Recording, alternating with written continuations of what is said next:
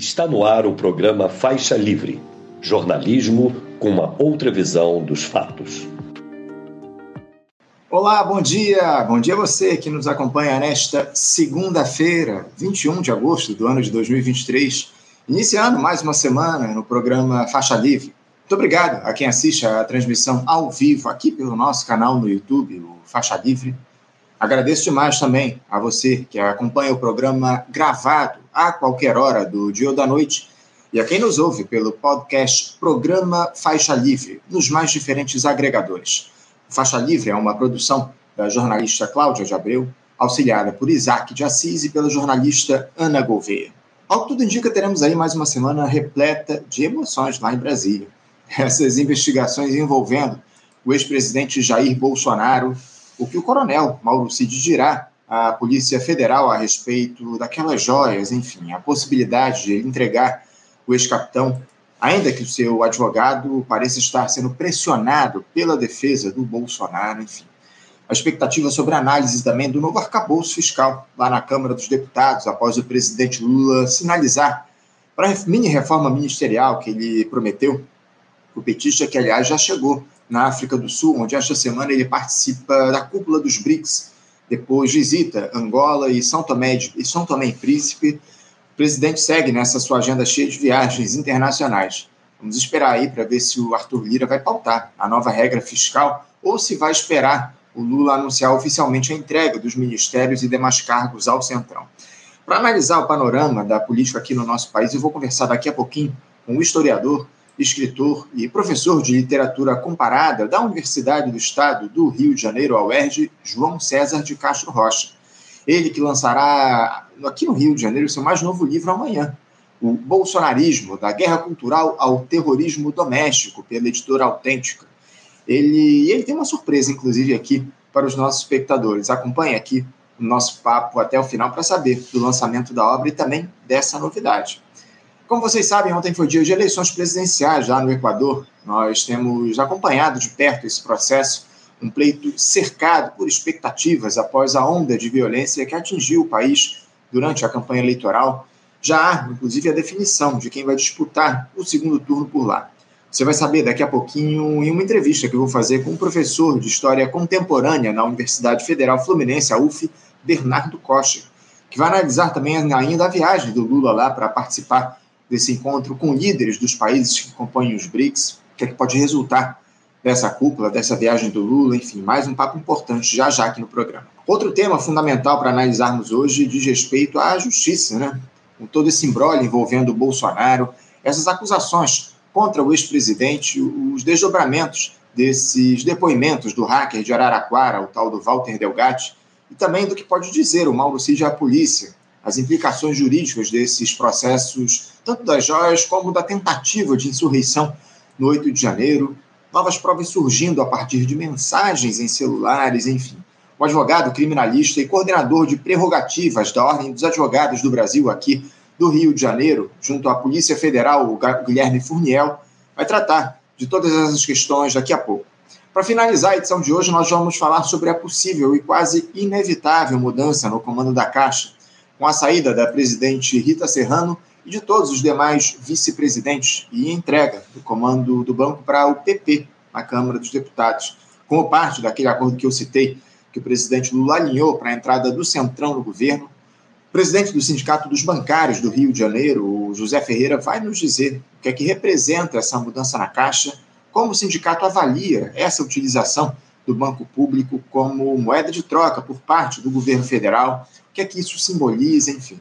A entrevista é fundamental para encerrar o Faixa Livre de hoje. Aliás, mais um programa imperdível.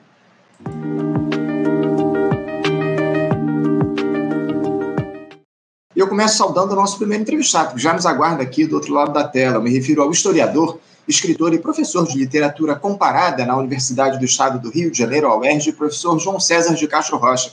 Professor João César, bom dia. Bom dia, Anderson. Muito obrigado pelo nosso diálogo, que eu já considero um diálogo constante. Volta e meia, estamos aqui trocando ideias. É uma honra, é sempre uma alegria contar com a sua participação aqui no Faixa Livre, professor. Agradeço demais por ter aceitado a mais um dos nossos convites. Professor, é, o, Brasil ele se deparou aí nesses últimos dez dias com o que é o bolsonarismo em seu estado puro. esse escândalo da venda de patrimônio do Estado brasileiro, do qual Jair Bolsonaro se apossou, configurando o crime de peculato, a falta de escrúpulos dessa turma que tentou fazer do país a sua principal ferramenta para enriquecimento de maneira ilícita, também essa tentativa de invasão das urnas eletrônicas com a participação de uma ala das Forças Armadas, enfim. Não é de agora, João, que nós temos alertado para o real intuito desse projeto de poder autoritário, terrorista e assassino que tomou conta do país nos últimos anos. João, por mais que, que tivesse claro aí para todos nós desde sempre o quão a gente quão estávamos ameaçados aí por essa dinâmica, só agora parece que parte dos brasileiros percebeu o tamanho do problema. Eu gostaria de começar com uma análise sua, professor João, para todo esse imbróglio envolvendo o Jair Bolsonaro, esses crimes cometidos em escala industrial pelo ex-capitão e que agora vão ficando muito claros. Alguma surpresa pelo que tem surgido a partir dessas investigações, João? Surpresa exatamente não, Anderson. Você deve lembrar que desde os nossos primeiros diálogos, eu sempre alertei para o fato de que o, o golpe, o golpismo, era a essência do bolsonarismo e que o alto golpe, que eu sempre chamei atenção no debate público, de que o alto golpe, porque durante muito tempo o argumento bolsonarista era para que um golpe se já no poder, para permanecer e para aumentar o próprio poder. Eu chamei atenção de que o alto golpe é a estrutura básica do militarismo brasileiro, remontando, Anderson, a Marechal Deodoro da Fonseca, que tentou dar um alto golpe houve uma reação da Marinha, e foi a primeira revolta da Armada. Ele renuncia porque ele fechou o Congresso para permanecer no poder. A Marinha reagiu, o Marechal Deodoro da Fonseca não esperava reação da Marinha, para evitar uma guerra civil, ele renunciou. Assumiu o vice-presidente, o Floriano Peixoto, que deveria ter feito, uh, deveria ter feito eleições. Não fez. Fechou o Congresso de novo e permaneceu no poder. Houve a segunda revolta da Marinha, a revolta da Armada. O Floriano Peixoto, para permanecer no poder, deu um alto golpe tão violento contra a ditadura militar de 64. Ele simplesmente eliminou os adversários. Mas eu não estou dizendo, Anderson, eliminou de maneira metafórica, ele fuzilou. Uhum. O mais importante, o mais conhecido romance do Lima Barreto, O Triste Fim de Policarpo Quaresma, o fim do Policarpo é triste porque no final do romance fica sugerido para o leitor que ele será fuzilado por forças uh, florianistas, também por isso conhecido como Marechal de Ferro, e que inaugurou na República Brasileira a triste, uh, o triste ritual de não passar a faixa ao, ao presidente eleito. Ele se recusou a passar a faixa para o presidente porque era um presidente civil e ele considerava que a República Brasileira tinha que ser militar, de alto a baixo. Posteriormente, o Getúlio Vargas, em 1937, deu um alto golpe, o alto golpe do Estado Novo, que teve como base, veja, Anderson, essas continuidades escandalosas da história brasileira. A base do alto golpe do Getúlio Vargas em 1937 foi a maior fake news da política brasileira. Um plano falso, feito por um capitão jovem, Olímpio Mourão, integralista, um plano, um plano estratégico feito a pedido do líder do integralismo, Pino Salgado, para que ele, como militar, imaginasse como poderia ser uma eventual tomada de poder pelos comunistas. Ele rascunhou um plano traduzindo um artigo do francês que dava conta da experiência húngara, quando Bela Kun chegou ao poder e ficou no poder por quase dois anos do Partido Comunista Húngaro, e ele inventou o plano Cohen, Bela Kun, plano Cohen. O plano Cohen, e se percebe claramente o antissemitismo, o plano Cohen era uma suposta tentativa comunista de tomada do poder. Este plano fictício cai nas mãos do Estado-Maior de Getúlio Vargas. O Getúlio Vargas usa este plano para implantar o Estado Novo. Eu poderia seguir, Anderson, porque há autogolpe, tentativa do Jânio Quadros, há autogolpe do, Costa, do Castelo Branco, do Costa Silva. O autogolpe é a essência do militarismo brasileiro.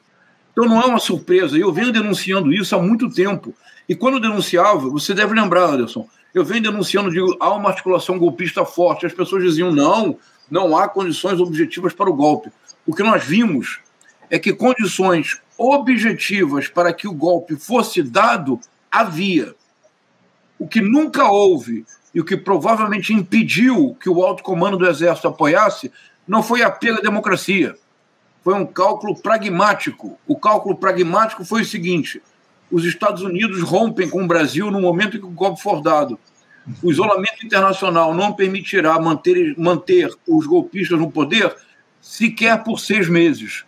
Depois todos irão presos. Haveria um banho de sangue. Mas o golpe objetivamente não tinha condições de triunfar na permanência no poder. Mas condições objetivas para que o golpe fosse dado ou que para a aventura fosse tentada, isso havia, Anderson. E eu venho denunciando isso, você é testemunha, desde pelo menos 2020.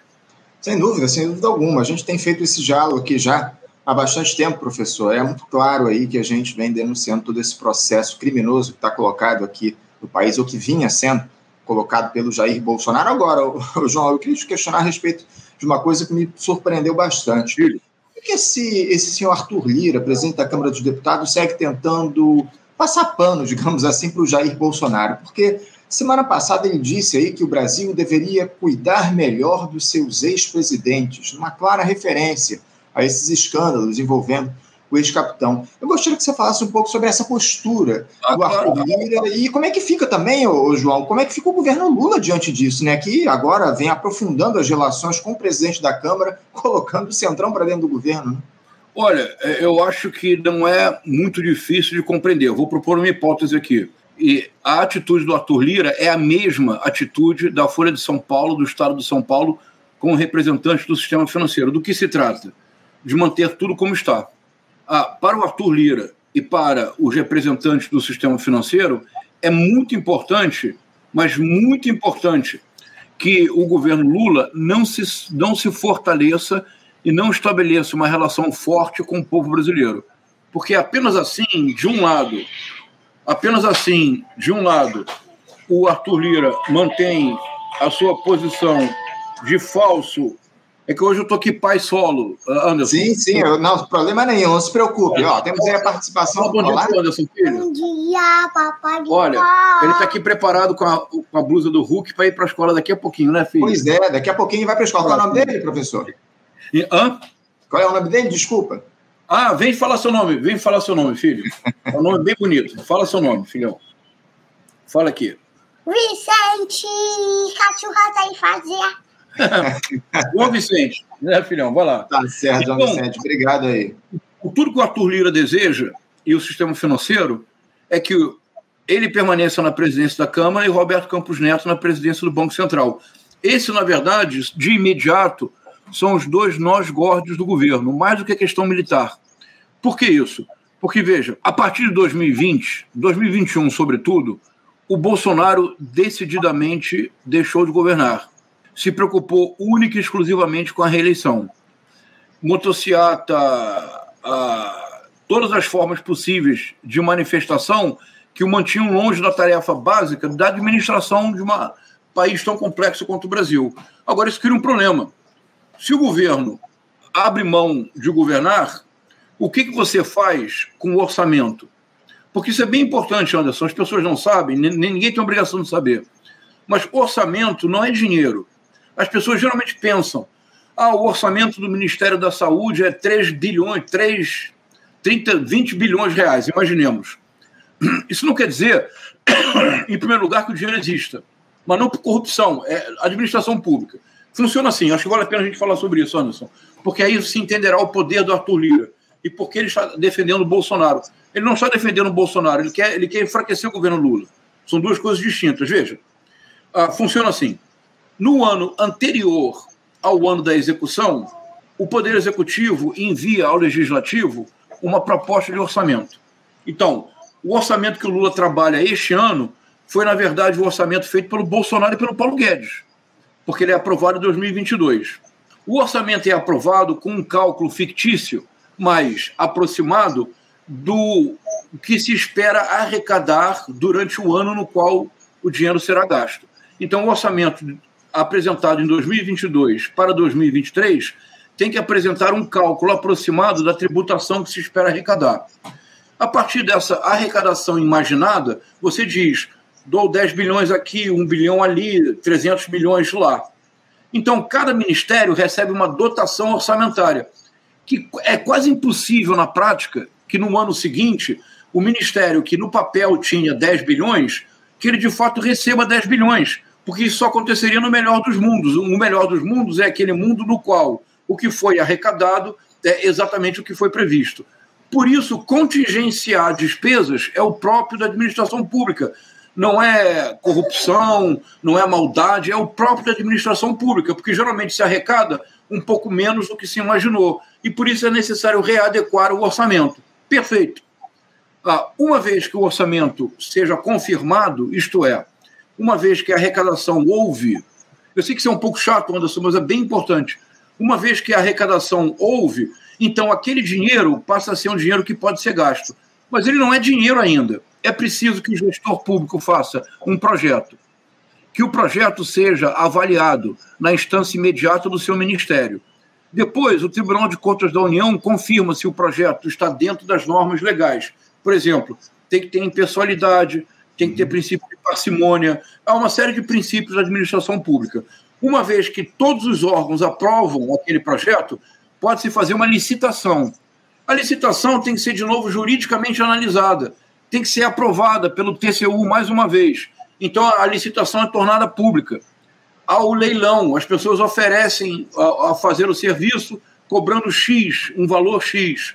Uma vez que se decide qual é a licitação vitoriosa e se verifica que a licitação estava toda correta, então, aquele dinheiro é empenhado, isto é, dá-se uma nota pública dizendo pode-se fazer o serviço que o Estado se compromete a pagar. Tu percebe, Anderson? Gastar dinheiro público é muito difícil e é bom que seja assim. Quando o governo, em 2021, abre mão de governar, acontece um problema. É que, por exemplo, durante a administração do Abraham Weintraub, o Ministério da Educação teve o pior índice de execução orçamentária da história. O que, que é execução orçamentária? É realizar todo esse trâmite para gastar o dinheiro, Sim. para investir o dinheiro atribuído no orçamento. Quando, quando a, a, máquina administrativa entra em colapso, que foi o caso do governo Bolsonaro, pela ênfase na guerra cultural, pela desconsideração dos dados objetivos, o dinheiro ficou parado.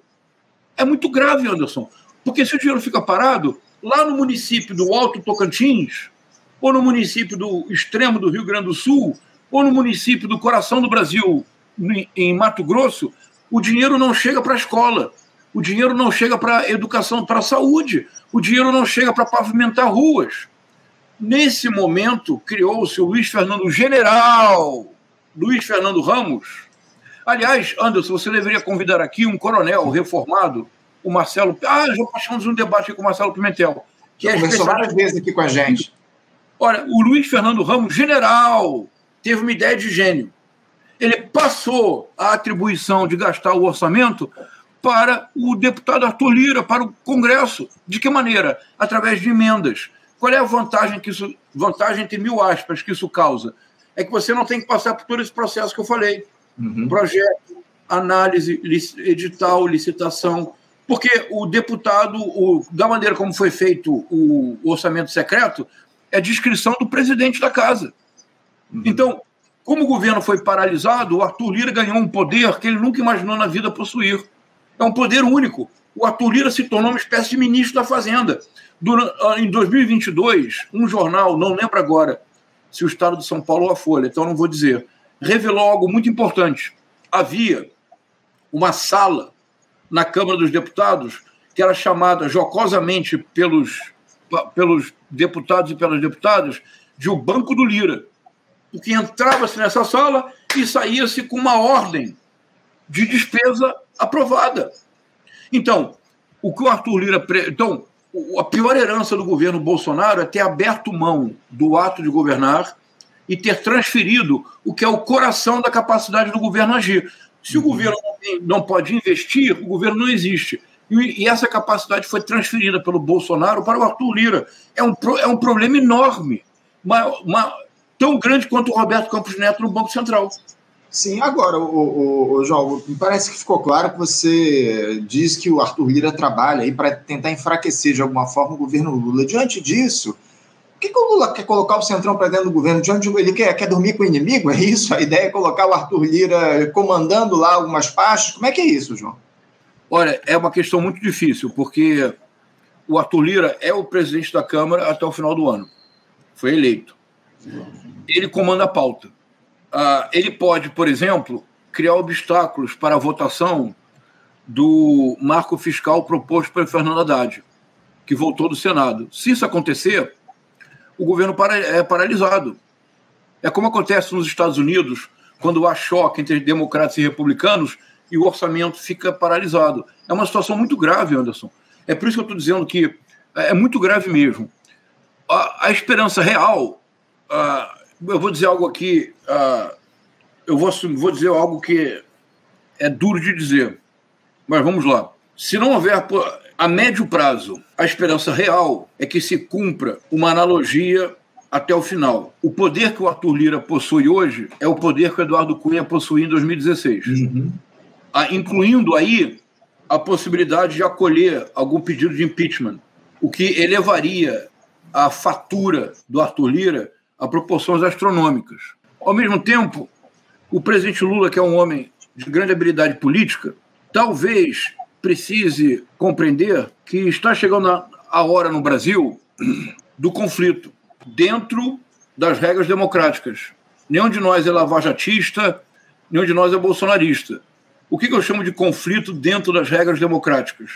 É sentar-se à mesa e dizer com toda a clareza do mundo: esta situação como está não pode permanecer. Ela é incubadeira de fascismos, ela é a sementeira de bolsonarismos, essa desigualdade, etc, etc.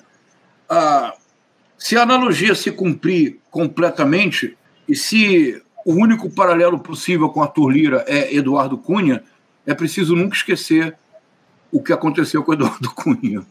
É, muito bem lembrado. Não, e, e um outro detalhe, o, o, professor, diante de um cenário como esse, onde você coloca aqui, ao que tudo indica, a gente deve ter, ou precisaria ter, um conflito dentro das regras democráticas, acima de tudo, o Lula precisa convocar a população para participar desse embate, dessa luta, né, João? E eu sinto muita falta disso, o Lula falar mais para o povo brasileiro, João. Totalmente de acordo. Totalmente de acordo. A impressão que eu tenho, mas é a impressão, vamos lá a, minha intuição me diz que ainda há, por parte de certos setores do campo progressista, o que se poderia chamar o fantasma de 2013. Isto é, a partir de 2013, não o 2013, mas a partir de 2013, um fenômeno político absolutamente novo foi decisivo na história política brasileira recente, Anderson. É que se, tradicionalmente, para a nossa geração, embora seja mais velho que você, Anderson, mas se para minha geração a imagem da direita era a do ar-condicionado, do gabinete, dos bastidores do poder, nunca das ruas, das praças, a partir, não o 2013, mas a partir de 2013, o espaço das ruas passou a ser inicialmente disputado com a direita e, posteriormente, Anderson, nós aqui somos sempre intelectualmente honestos é duro reconhecê-lo, mas hoje no Brasil, 2023, quem com mais facilidade coloca pessoas nas ruas não é a esquerda, uhum. é a direita. Então me parece que há, por parte do campo progressista, e o PT estava no poder em 2013, e a reação da presidente, da então presidente Dilma Rousseff, não foi a ideal. Se você se recordar, Anderson, como resposta a 2013, em alguma medida, a, o PT abraçou a pauta anticorrupção, o que terminou sendo um tiro de bazuca no pé, porque foi a presidente Dilma Rousseff que regulou algo que não tinha regulação, que foi a delação premiada.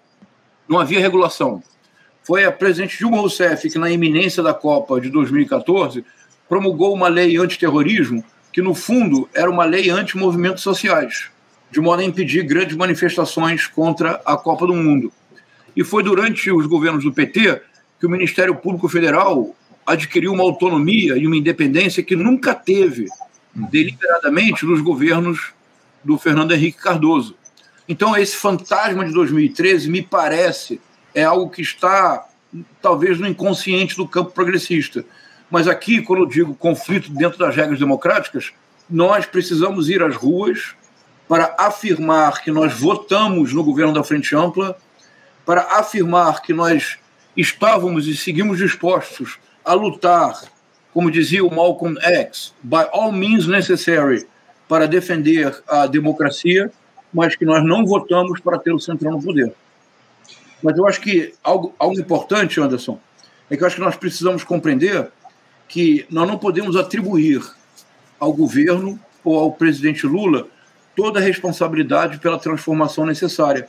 Nós precisamos, como sociedade, deixar claro que, para nós, por exemplo, a presença absolutamente desproporcional, falsamente tutelar das Forças Armadas, sobretudo do Exército, na vida política brasileira, não é mais aceitável.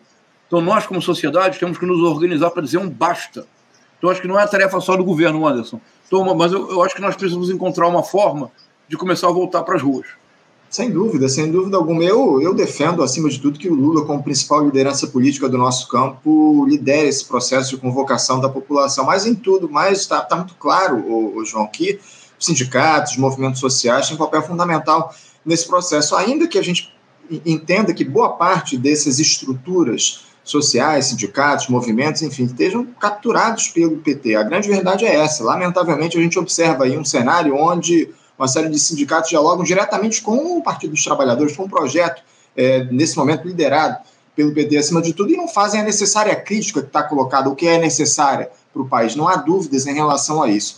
Agora, o, o, professor, eu queria mudar um pouquinho de assunto, falar a respeito dessa. Desse, você quer falar alguma coisa? Não, não, não. Ah, vamos lá. Então, é, eu vou mudando de assunto um pouco, eu queria falar sobre esse imbróglio que a gente tem observado a respeito das joias aí do Jair Bolsonaro, esses escândalos que a gente tem visto, né? Esse, essas versões, especialmente, que o novo advogado lá do coronel Mauro Cid tem dado para esses episódios, né? Primeiro dizendo que o Mauro Cid teria vendido aquelas joias a pedido do Bolsonaro. Depois mudando o discurso, se referindo apenas ao Rolex. Isso após admitir ter sido contatado pela defesa do ex-capitão. Uh, será que esse, esse cidadão está sofrendo algum tipo de coação, de ameaça em todo esse processo? Esse novo advogado, César Bittencourt, advogado do Mauro Cid, o, o, professor, como é que você observa essa mudança de tom e de discurso do advogado do Mauro Cid de um dia para o outro? Olha, a entrevista, ele deu uma entrevista para a Globo News, para Andréa Sadi e para mais alguém, para a Natuza Neri. Exatamente, eu assisti essa entrevista. E a entrevista foi muito reveladora. Foi logo depois da manchete uh, surpreendente da revista Veja. E, aliás, olha, deixa eu fazer aqui um, um reconhecimento. a um historiador muito importante, professor titular da, da, da UFRJ, o Francisco uh, Teixeira, deu entrevista notável para o UOL, para o Thales Faria e, o, e um outro jornalista do UOL, uhum em que, quando foi perguntado sobre a confissão e a delação premiada do Mauro Cid, disse com todas as palavras: Isso não vai acontecer, ou se acontecer, seria o último elo possível do tenente-coronel Mauro Cid com o Exército, porque há uma, há uma regra tácita que militar não faz delação premiada. E ele acertou na mosca. Quando o delegado, o advogado mudou radicalmente a versão, ele deu uma entrevista para a Natuza Neri e a Andréa Sadi. Claro que o que eu vou dizer agora, Anderson, é subjetivo, mas a linguagem corporal, o olhar do advogado que o tempo todo olhava para o lado, como se houvesse alguém, uh, ele me parecia claramente intimidado. Uhum. Não, sei se, não sei se você assistiu. Sim, assisti, assisti, acompanhei, eu tive a mesma impressão que o senhor. Porque ele gaguejava, ele é um homem que fala muito bem, muito imponente, ele parecia uma criança assustada ele gaguejava, ele abaixava os olhos, olhava para o lado, tentava negar o óbvio, voltava atrás. Foi uma entrevista muito curiosa deste advogado. Ele reconheceu algo muito importante no ar. Ele disse: Nesta madrugada, eu fui dormir às três horas da manhã, e um pouco antes, um amigo me ligou perguntando se o advogado, o novo advogado do presidente Bolsonaro poderia me ligar antes da mudança de tom do advogado, houve uma ligação dele com o novo advogado do Bolsonaro.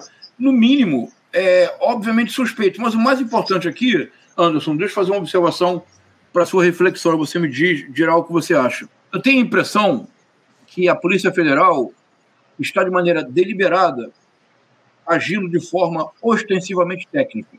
Isto é, depois da, do aparelhamento absurdo, extraordinariamente perigoso, uma ameaça que não foi sustada com o 8 de janeiro, essa ameaça continua. Uhum. As polícias militares sofrem um processo de dupla cooptação.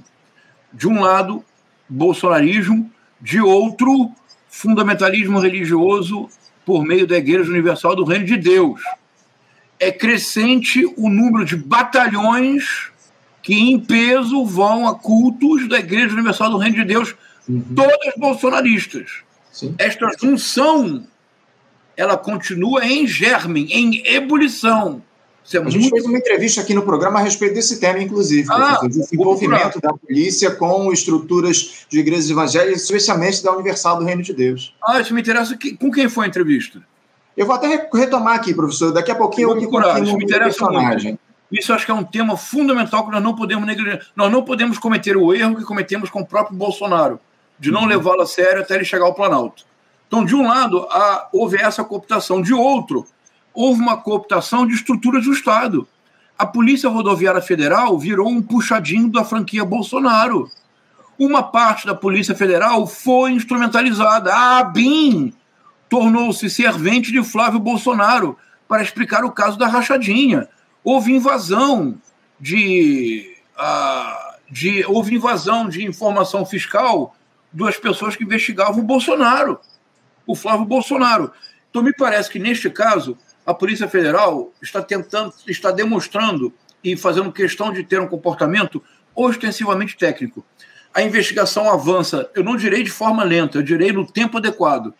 Porque investigação que se baseia única e exclusivamente numa delação for, premiada forçada não é investigação, é lava-jatismo.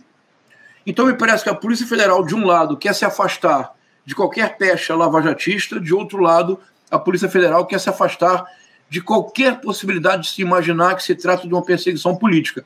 Daí o cara fez a investigação. Por exemplo, confrontar o Mauro Cid com uma possível ida dele a uma das lojas nas quais a Muamba da franquia Bolsonaro foi contra. Porque a Muamba, a Muamba da franquia Bolsonaro foi contrabandeada. Ele, em princípio, negou. A Polícia Federal tinha feito uma perícia técnica no celular do Mauro Cid e mostrou para ele: olha, olha aqui, o senhor fez, o senhor acessou o Wi-Fi da loja no dia tal. Anderson, o sujeito para economizar uns tostões entra numa loja onde vai vender muamba do presidente e entra no Wi-Fi da loja. Uhum. Então, percebe, o que eu quero dizer é que a investigação da Polícia Federal tem sido muito técnica. Isso me leva a afirmar, a pensar, não posso afirmar nada, a pensar. Prisão preventiva do Bolsonaro só será decretada se houver uma ameaça e um constrangimento real a uma testemunha ou se houver ameaça real de fuga. Caso contrário, creio, a estratégia da Polícia Federal é: imagina um tabuleiro de xadrez. Para você dar checkmate no adversário, você concordaria, Anderson, que você tem que ter todas as peças arrumadas no tabuleiro? Uhum. A Polícia Federal está colocando peça a peça. Vamos a última a ser colocada no tabuleiro será o rei. Uhum. No caso, o rei caído, o rei que levou o checkmate, o Bolsonaro. É o que a gente espera, acima de tudo, professor. Agora, nesse, nesse embrólio todo, a gente está, inclusive, aliás, eu não vou nem me, me, me é, nem tratar dessa questão, porque a gente está, inclusive, chegando aqui ao tempo limite da nossa entrevista. O senhor tem daqui a pouquinho que levar o seu filhote à escola. Eu já queria falar logo do lançamento do seu livro, né, professor? Porque ah. o senhor esteve aqui no programa, o senhor disse que lançaria. Por favor, isso, Anderson. Nessa, nessa, Anderson. E espero ver, ter uma surpresa para os seus ouvintes. Pois Olha, é. Então, um exemplar do livro, Bolsonarismo, da Guerra Cultural ao Terrorismo Doméstico, Retórica do Ódio e Dissonância Cognitiva Coletiva, será entregue a você para que você sorteie para os seus ouvintes. E amanhã, às 18h30, no Sindicato dos Professores, na rua Pedro Lessa, a, deixa eu ver o número, oh meu Deus. 35.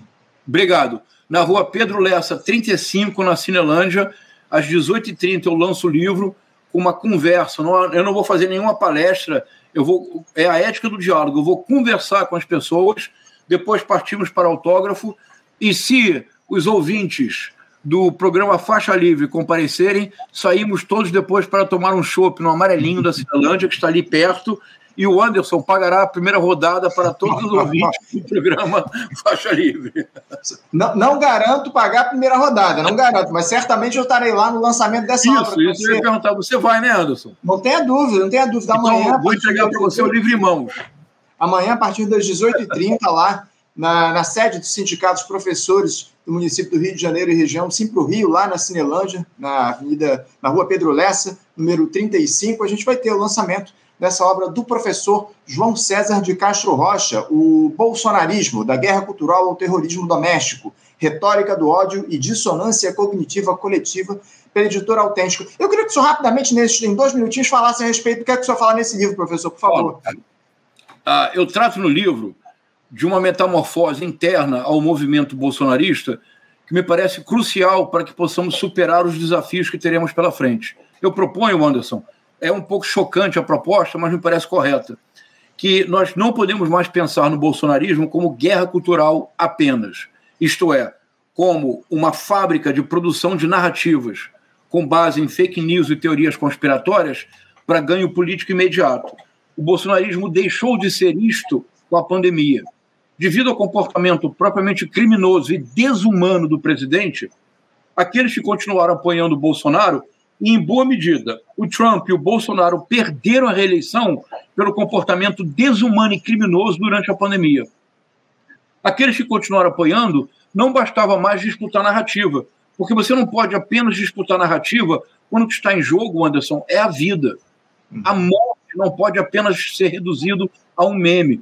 Sobretudo, Anderson, quando uma coisa terrível que aconteceu no Brasil.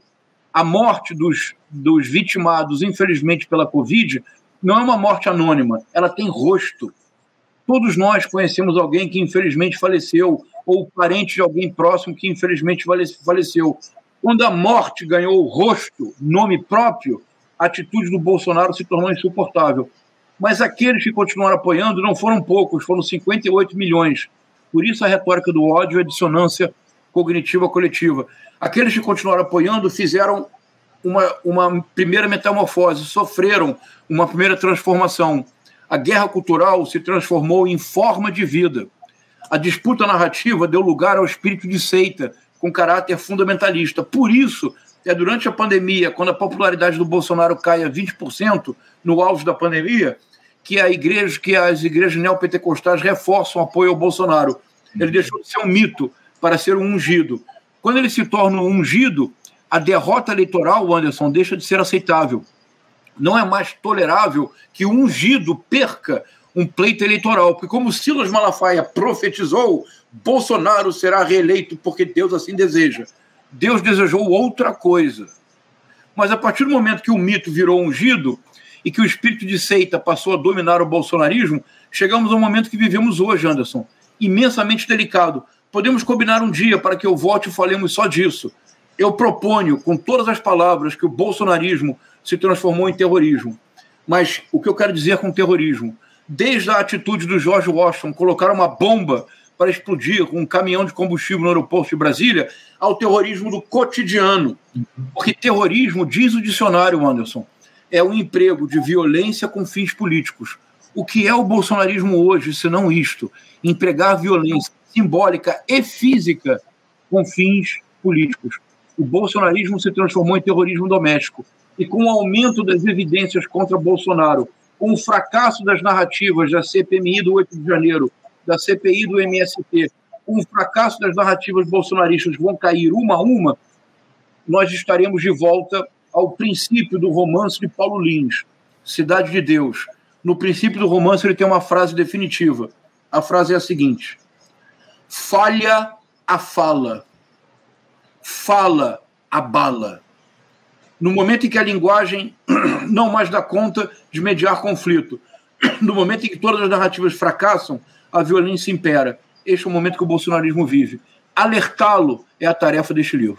É isso. Bolsonarismo, da guerra cultural, terrorismo doméstico, retórica do ódio e dissonância cognitiva coletiva, lançado pela editora Autêntica, e que vai ser apresentado amanhã pelo professor João César de Castro Rocha, lá na sede do Simpro, que fica na rua Pedro Lessa, número 35, no centro da cidade, ali na Cinelândia. Fica o convite para todos os espectadores. Vamos sortear um exemplar aqui, gentilmente cedido pelo professor João César de Castro. Professor, não quero lhe atrasar, eu já estou aqui, já ultrapassando o nosso tempo combinado. Eu quero agradecer muito a sua presença, quero parabenizar pelo lançamento do livro e amanhã a gente se encontra lá no centro, lá no lançamento, a partir das 18h30 no, no, na sede do Simples. Tá bom, professor? Muito obrigado pelo diálogo constante e pelo apoio para o lançamento do livro, Anderson. Um grande abraço para você e para os ouvintes. Muito obrigado. Um abraço, professor. Bom dia. Até a próxima.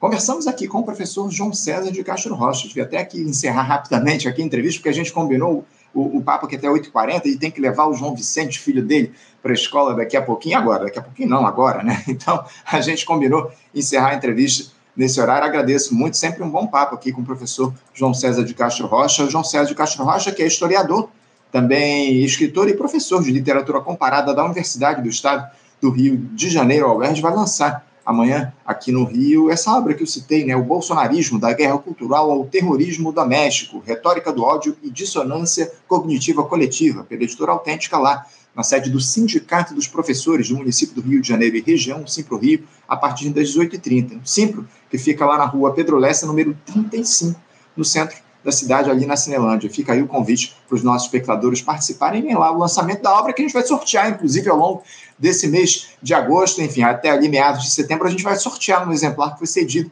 pelo professor João César entre os membros aqui do nosso canal. Então, torne-se membro lá do nosso canal nas modalidades parceiro, faixa livre ou ouvinte histórico para concorrer a essa obra. Eu, ao longo do mês, vou fazendo aqui a propaganda do, do sorteio do livro que foi gentilmente cedido pelo professor João César de Castro Rocha. Você, ouvinte do Faixa Livre, pode ajudar a mantê-lo no ar. Faça sua contribuição diretamente na conta do Banco Itaú, agência 6157, conta corrente 99360, dígito 8. Esta conta encontra-se em nome do Sindicato dos Professores do Município do Rio de Janeiro e região, o Simpro Rio, uma das nossas entidades patrocinadoras, mas seus recursos são destinados exclusivamente para o financiamento do nosso programa. Você pode fazer sua doação de qualquer valor, utilizando também a nossa chave Pix, que é ouvinte@programafaixalivre.com.br. Sua contribuição é fundamental para a manutenção desta trincheira progressista no ar.